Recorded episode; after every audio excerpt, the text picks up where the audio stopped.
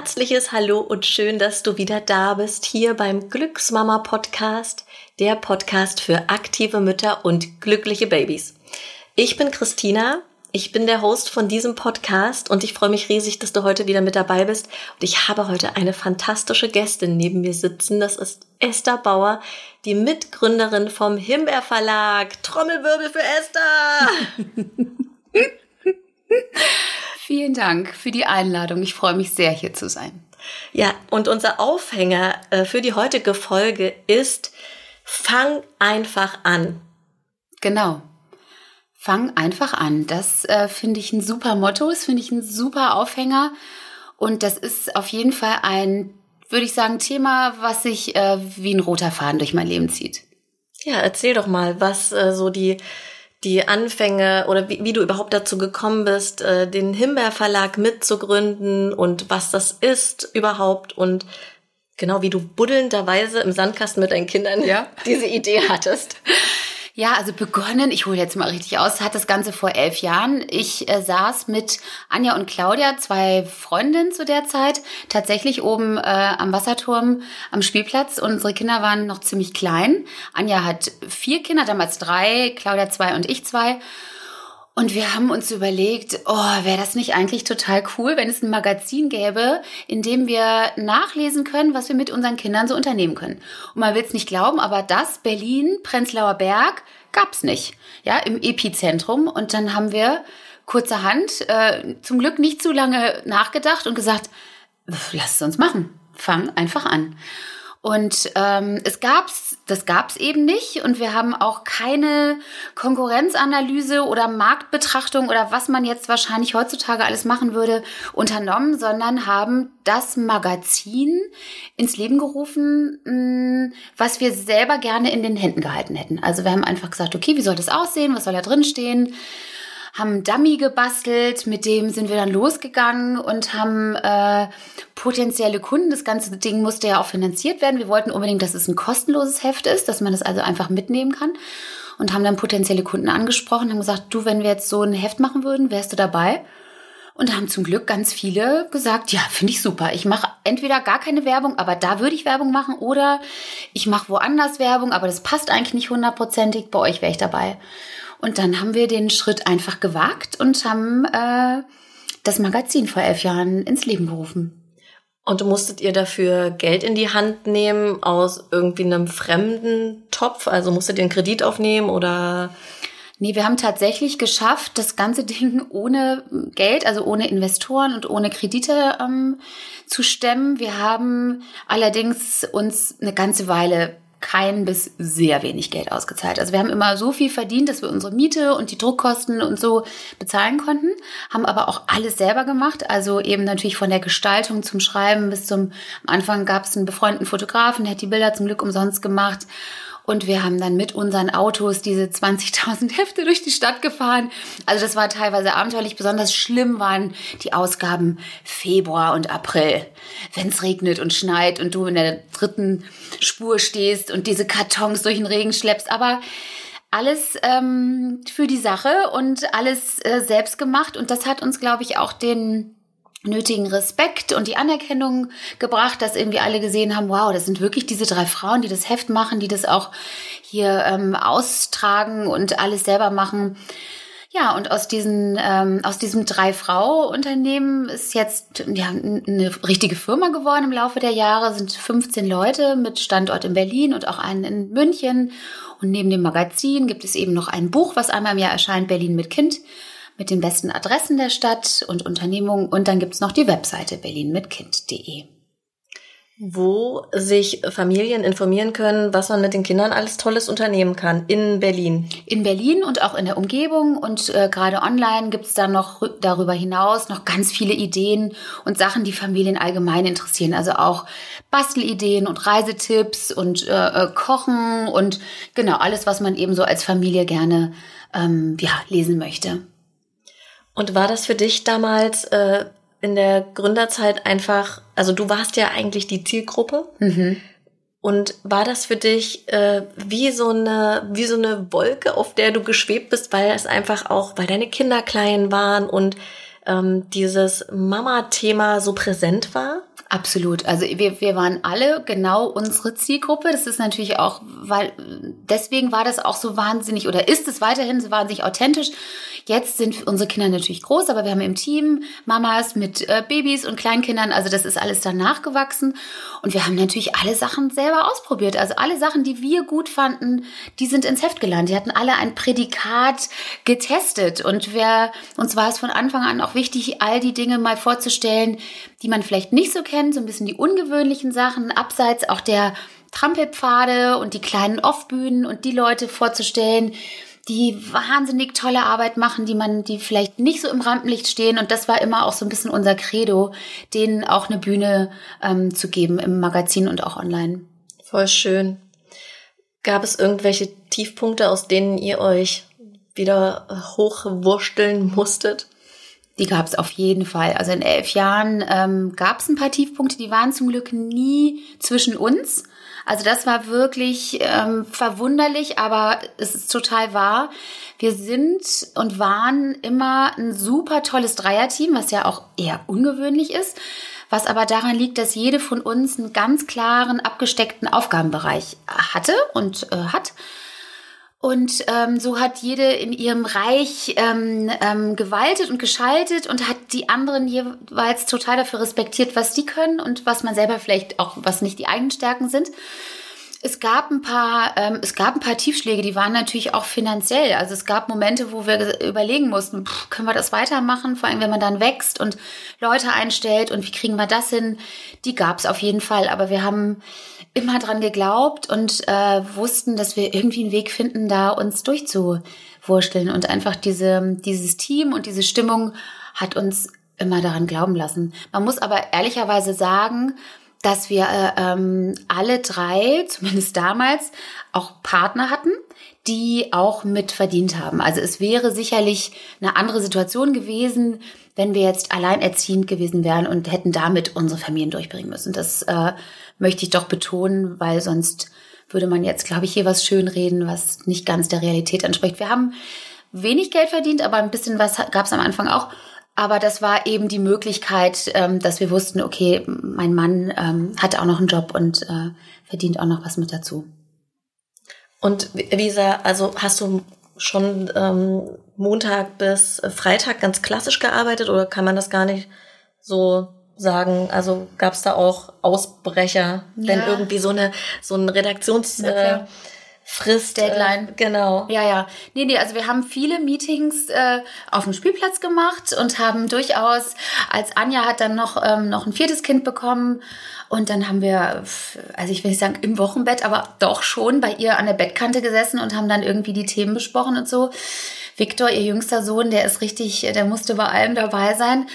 Und wir haben natürlich auch abends telefoniert viel und uns am Wochenende getroffen. Also es war jetzt alles andere als klassisch.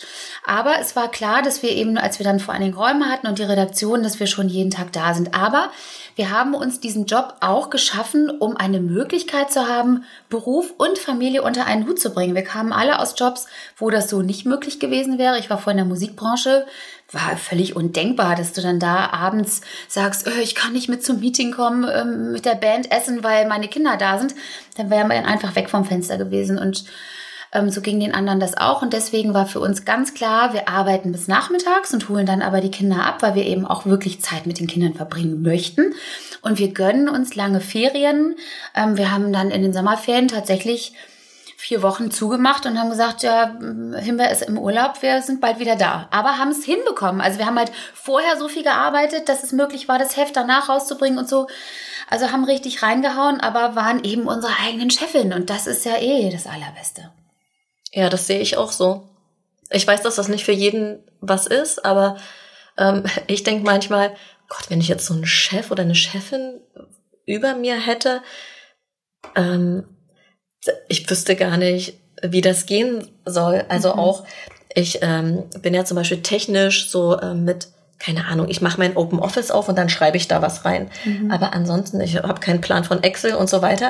Und ich denke mir, ich könnte gar nicht bestehen in so einem Angestelltenverhältnis. Ja, ja. Oder ich müsste erstmal so einen ähm, Workshop machen, über diese ganzen Programme. Ja, aber am Ende ist es auch nicht nötig. Also ich bin äh, jetzt hier ganz unter uns. Ne? Ich ja. bin nämlich auch technisch total unbegabt.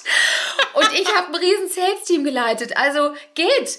Aber der Trick ist, man muss Leute finden, die das können. Und das ist ja wahrscheinlich bei dir auch so. Also man hat dann zum Glück irgendwann tolle Mitarbeiterinnen, die man sagen kann, du, ähm, könntest du eventuell mal ganz kurz die Liste machen? Auf jeden Fall. Ich stehe aber auch dazu. Also ich habe nie was vorgegeben, was ich nicht kann. Und ich habe ganz viele andere Qualitäten und die waren, ähm, die waren auch sehr gefragt.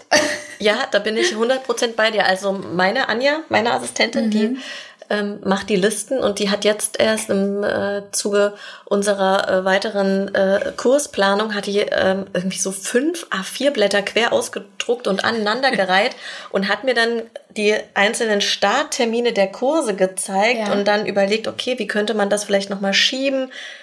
Und ich habe einfach nur auf die Blätter geguckt und dachte, wie hast du das gemacht?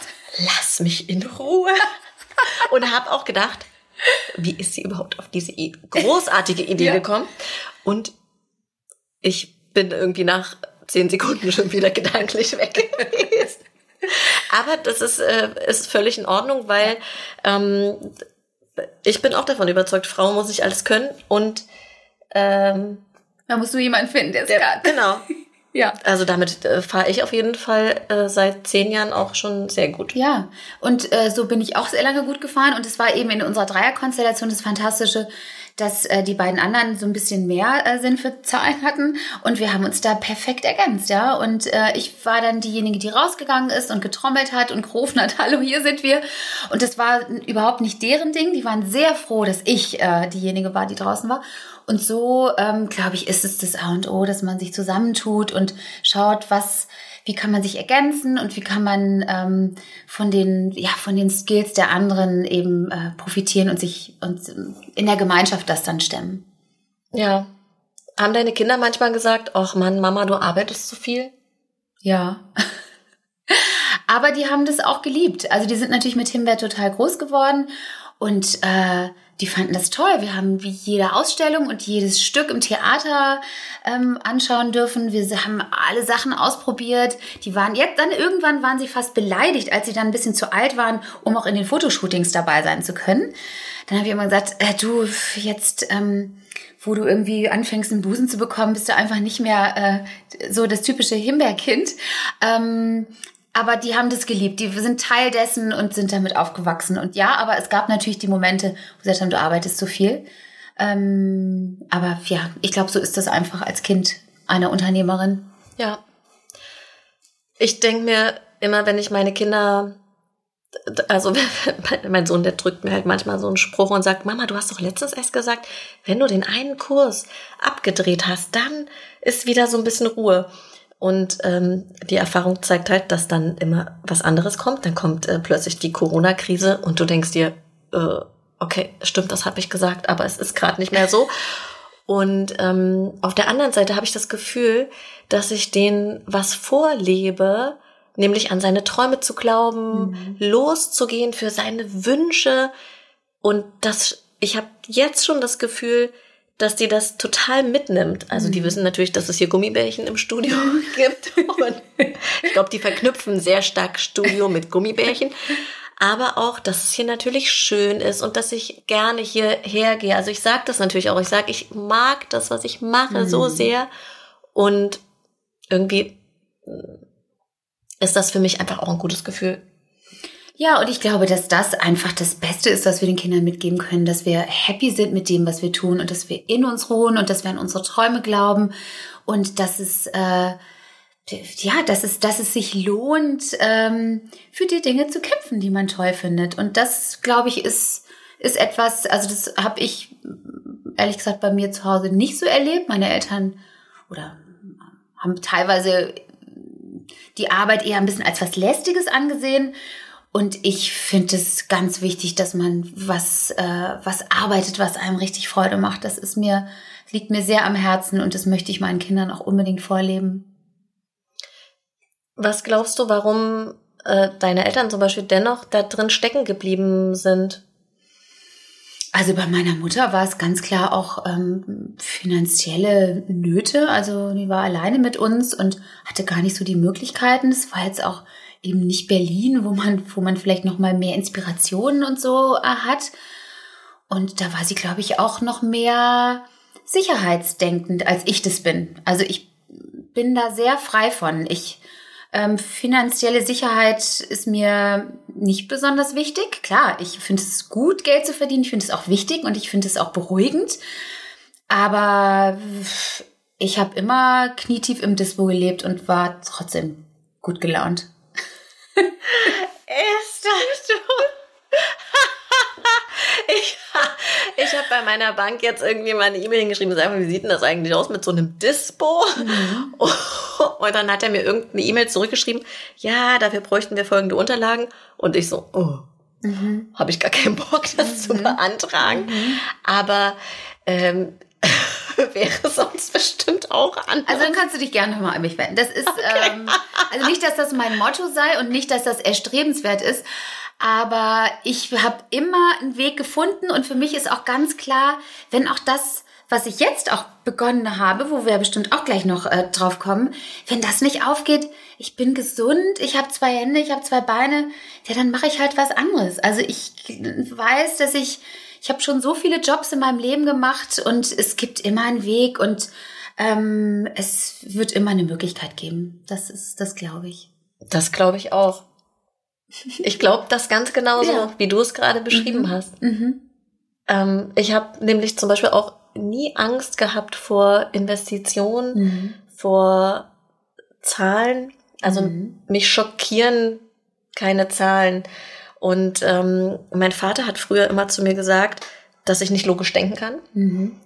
Weil ich, ich war nicht so gut in Mathe, aber das lag daran, äh, würde ich aus heutiger Sicht sagen, dass mir das einfach auch nicht gut vermittelt wurde. Ja, absolut. Ne? Da bin ich total bei dir. Und mhm. dass mein äh, Vater, äh, sorry Papa, wenn du jetzt die Folge hörst, aber so ist es, äh, auch immer mit so Angst und Druck äh, mit mir mhm. Mathehausaufgaben gemacht hat und ich einfach total zu war mhm. im Kopf.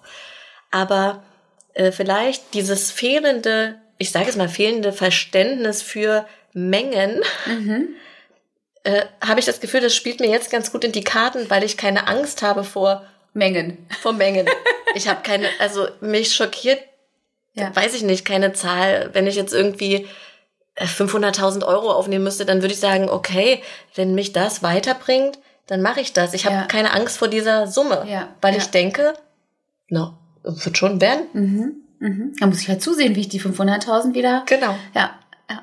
Attacke. Ja, absolut. Aber ich glaube, da ähneln wir uns auch ganz schön. Habe ich auch gerade gedacht. Ich werde heute gleich den Dispo beantragen. Ich will nämlich nächsten Monat noch renovieren und denke mir so, kann ich mir das eigentlich leisten? Okay.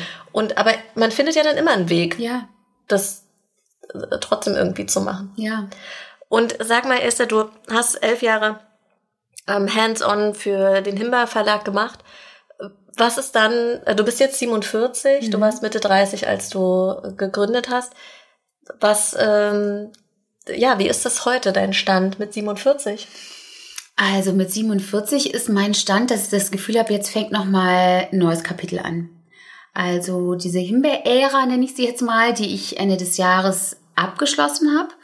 Ich habe mich letztes Jahr dann dazu ähm, entschieden, die Firma zu verlassen was natürlich mit äh, Tränen äh, passiert ist, aber wir haben uns wahnsinnig liebevoll ähm, voneinander getrennt. Also das war wirklich nur meine ganz persönliche Entscheidung.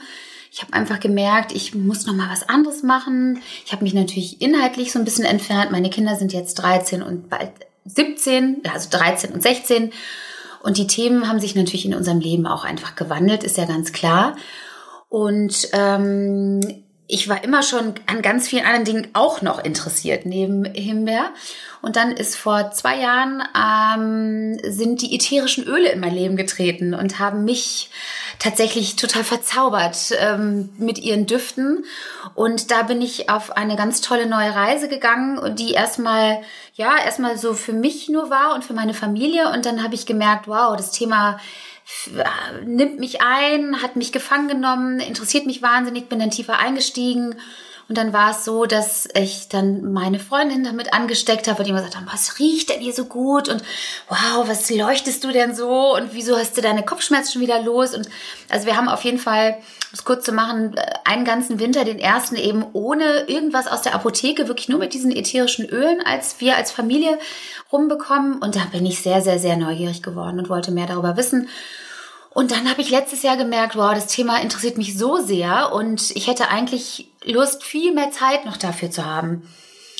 Und habe dann das mal in mir so ähm, ein bisschen reifen lassen und habe mich da auch natürlich mit Christoph, mit meinem Mann ausgetauscht. Und der ist ein wahnsinnig toller Unterstützer. Der kennt mich auch und weiß, wenn Esther für was brennt, dann muss das irgendwie auch ein bisschen mehr noch an die Oberfläche.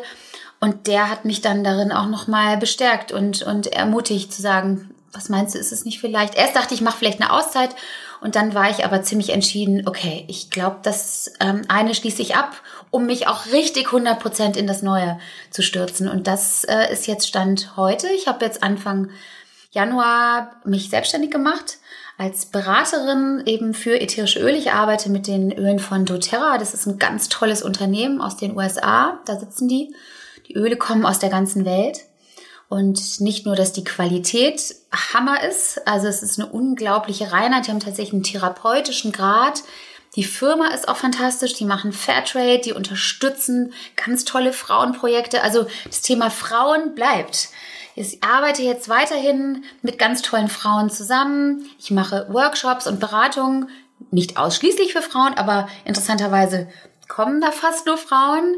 Und ähm, ja, das äh, merke ich, dass das immer mehr mein Thema wird, ist dieses ähm, Self-Care. Also ich habe immer schon nach dem Motto gelebt, kümmere dich tatsächlich um dich selber.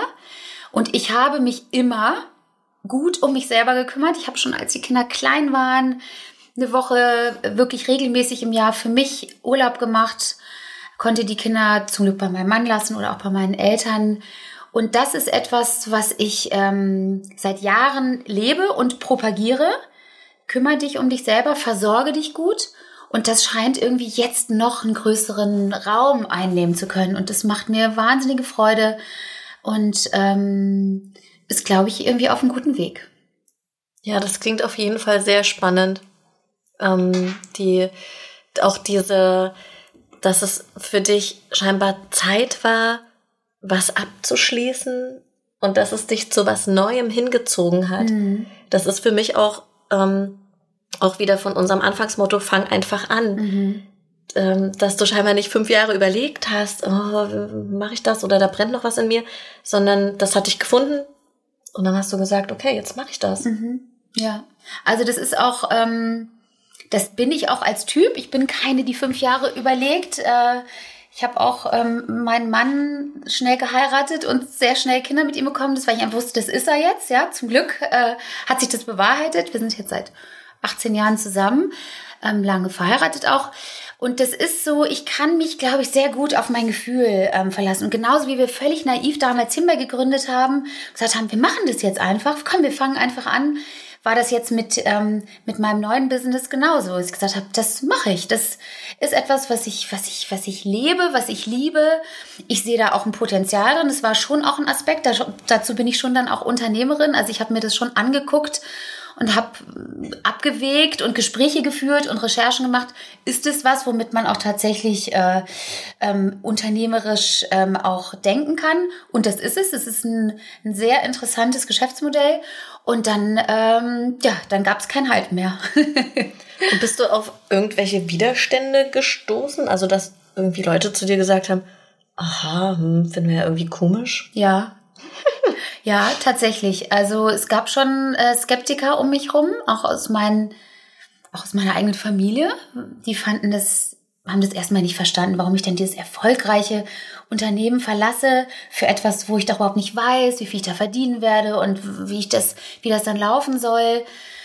Ähm, aber das, ja, das war mir egal, ehrlich gesagt. Und natürlich gab es auch die, die sagten, aha, ätherische Öle, mh, jetzt kommt sie hier so ein bisschen auf dem spirituellen oder was, ne?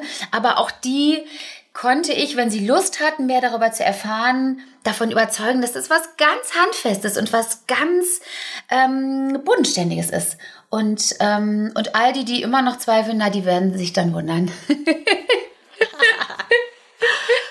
und ähm, was ist dein, was ist gerade aktuell so dein Lieblingsöl? Hast du eins? Hm. Oder eins geht nicht. Also ich habe tatsächlich, äh, ich würde sagen, ich habe gerade mindestens drei.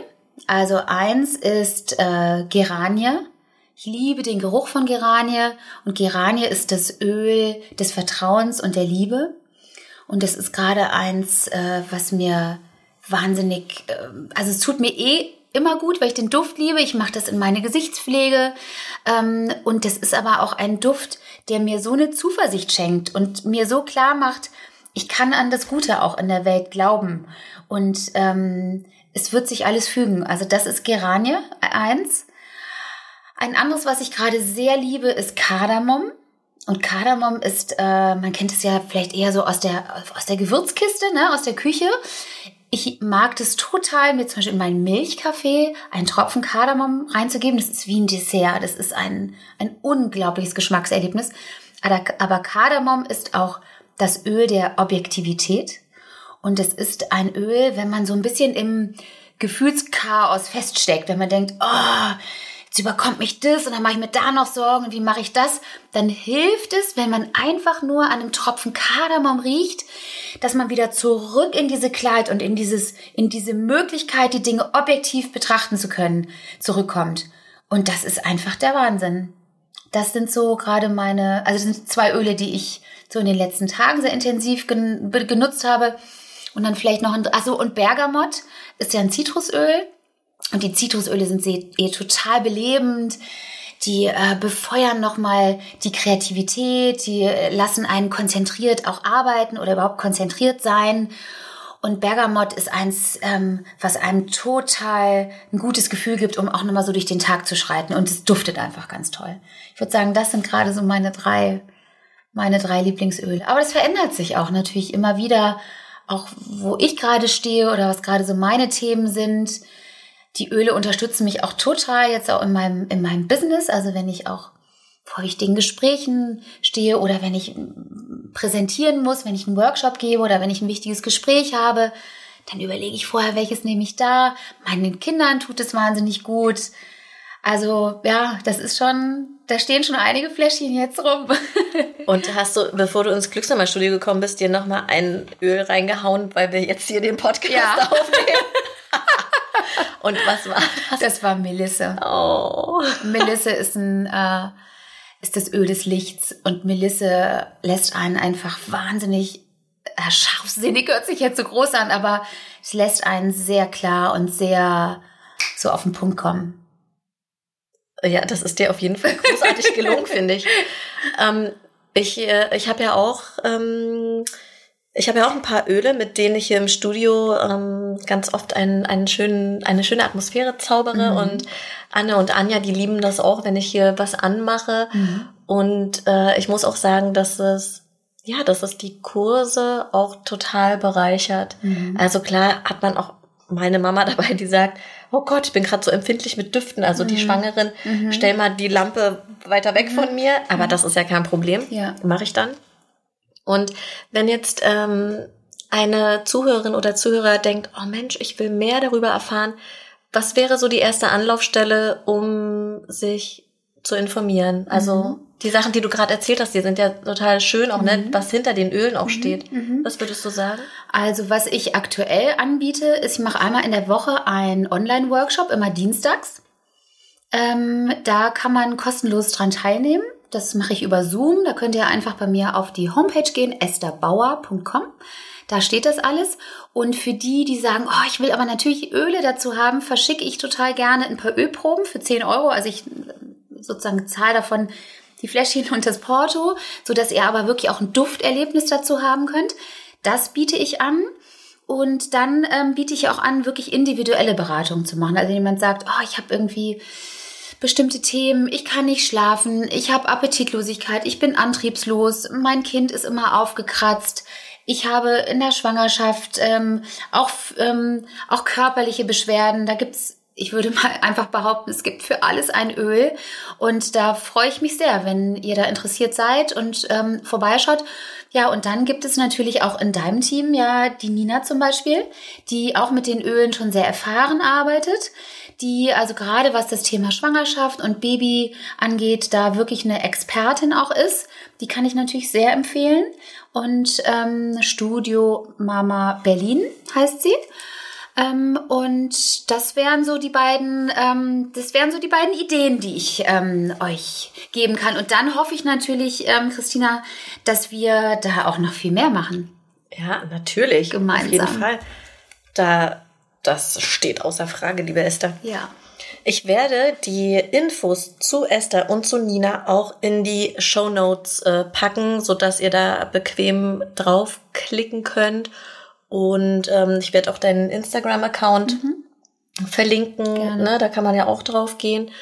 Und ähm, Esther, du hast das letzte Wort.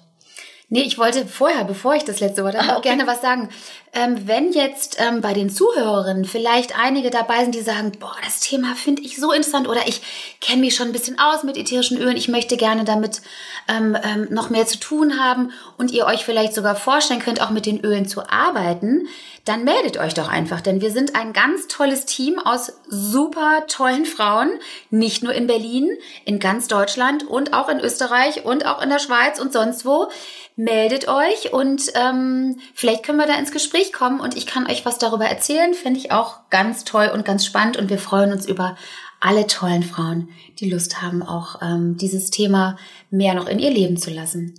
Voll schön. So, und jetzt muss aber noch so ein, so ein kracher Endspruch kommen. Sowas wie hier dein Fang einfach an, das fand ich ja großartig. Also mein ähm, Lebensmotto, und das meine ich ganz ernst, ist ähm, Happy Wife, Happy Life. Ähm, und das lebe ich schon immer und ähm, lebe das sehr intensiv. Und damit will ich sagen, sorgt gut für euch. Nehmt euch die Zeit, die ihr braucht. Kümmert euch um euch, fordert das auch ein. Es wird niemand kommen, der sagt, Schatz, willst du nicht endlich jetzt mal zwei Stunden zur Massage oder mal eine Woche zum Yoga-Retreat? Ihr müsst es einfordern. Aber wenn ihr das einfordert und ihr das macht und euch das so gut tut, dann profitieren alle anderen davon. Und das äh, soll bitte mein letztes Wort sein. Was für ein wunderschönes letztes Wort von Esther Bauer.